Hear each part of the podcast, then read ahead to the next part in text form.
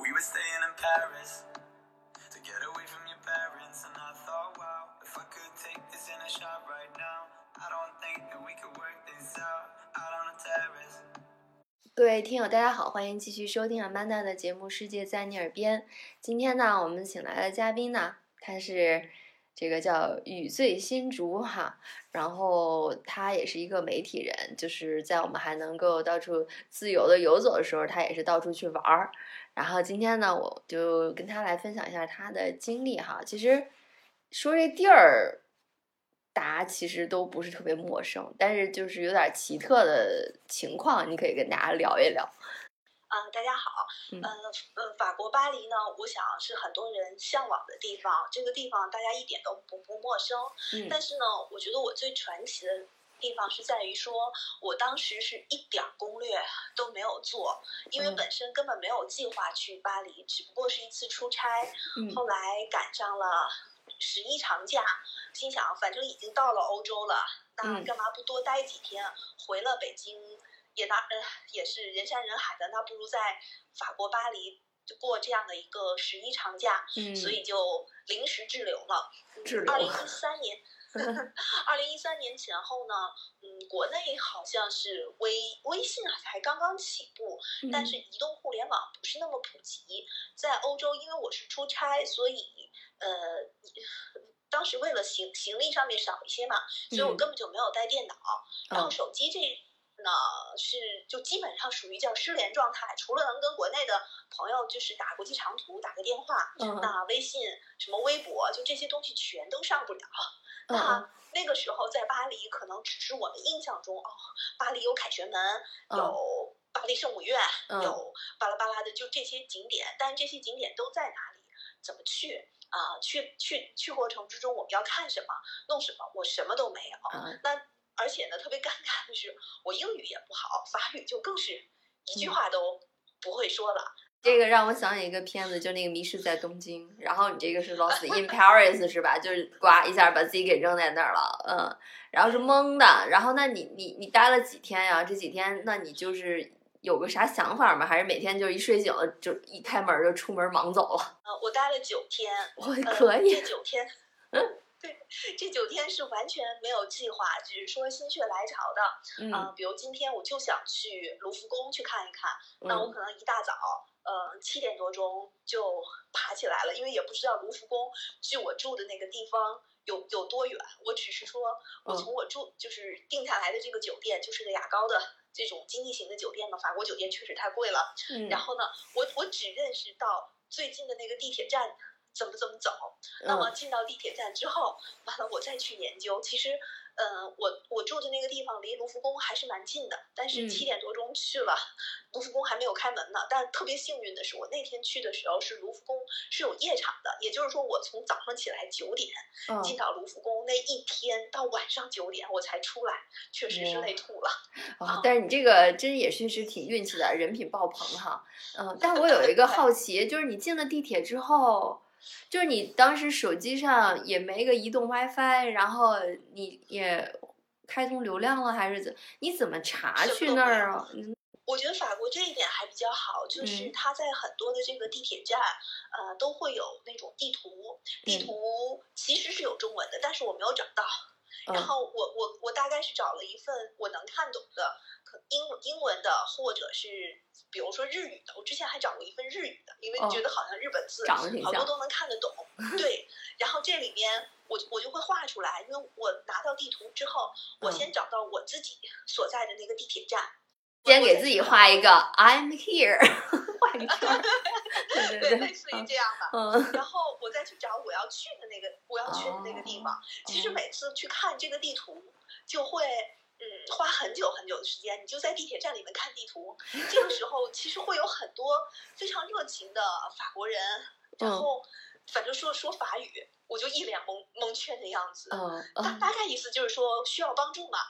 我不知道我怎么跟他交流。嗯，嗯就自己去找嘛，但是嗯总能找得到，就是简单的一些词还是认识的。嗯这样就你按照这样的一个路径去，其实到了旅游景点就还蛮好的，呃，基本上也都有中文，至少说也也有也有英文，你多少能看得懂。我觉得嗯总体来讲，其实最传奇的不是 这九天的经历，这九天就是我想想去哪儿就去哪儿，就完全是非常自由的。有一天是在一个就是卖热狗的这样的一个小店嘛，嗯有一个法国小帅哥，嗯呃，当时呢是我去买一个热狗，对方大概的就是售货员大概的意思是问我你要不要加热，但是我其实根本没看懂，他就把我的那个热狗呢假装的放在微波炉里面又拿出来，然后用这个肢体语言问我要不要加热，然后我点了点头，我说要加热。后来在我后边排队的那个小哥，就包括我在吃的时候就一直在跟我搭讪，去告诉我这个词怎么说，然后说怎么样的。大概嗯教了我十几遍。最后一天，从呃我住的地方到戴高乐机场，嗯嗯，我我因为到最后的时候，我后来认识了一个中国的，嗯，就是中国人嘛，他蛮嗯热情的，他是中国留学生，嗯他嗯就跟我说说，你如果去机场的话呢，嗯，就是你要自己注意安全。说法国巴黎呢特别的乱，可能嗯会比如说去抢你的行李啊，怎么怎么样的，巴拉巴拉的。嗯说呢，他呢建议呢说不要坐机场大巴，说因为机场大巴呢可能很多时候你的行李就会就会就会丢了嘛，所以他说我建。嗯对对对，他说我建议呢，你去坐地铁，呃，嗯地铁呢，因为你行李一直都 拿在手里面，然后呢，但是呢，我从我住的地方，在法国肯定要买买买，我的行李就非常非常的多，就我一就我一个人，大概两个行李箱加上一个双肩包。我住的那站地铁呢，离纳帕勒斯火车站只有一站地的这个距离。为什么我要走到纳帕勒斯火车站？是因为大部分巴黎的这个地铁站都非常的老，它是嗯没有电梯梯的。嗯就嗯对，因为我拿了这么多行李，所以呢，我宁可多走一点呢。去到那帕勒斯火车站呢，它是有扶梯的，可是它你要转乘的时候，发现依然没有扶梯，你只能把我的这个行李拎下去。嗯后来呢，就突然间就有一个特别特别高个的一个黑人，我当嗯时啊，他不会是来抢我行李，他什么话都没跟我说，哦我想不会是抢我行李的吧？其实就是帮我把行李拎下去。然后我我我当时其实还是蛮感动的。然后嗯再往后还有中国中国同学，然后问说中国话，说哎你要帮助吗什么的，哎我心里还挺暖的。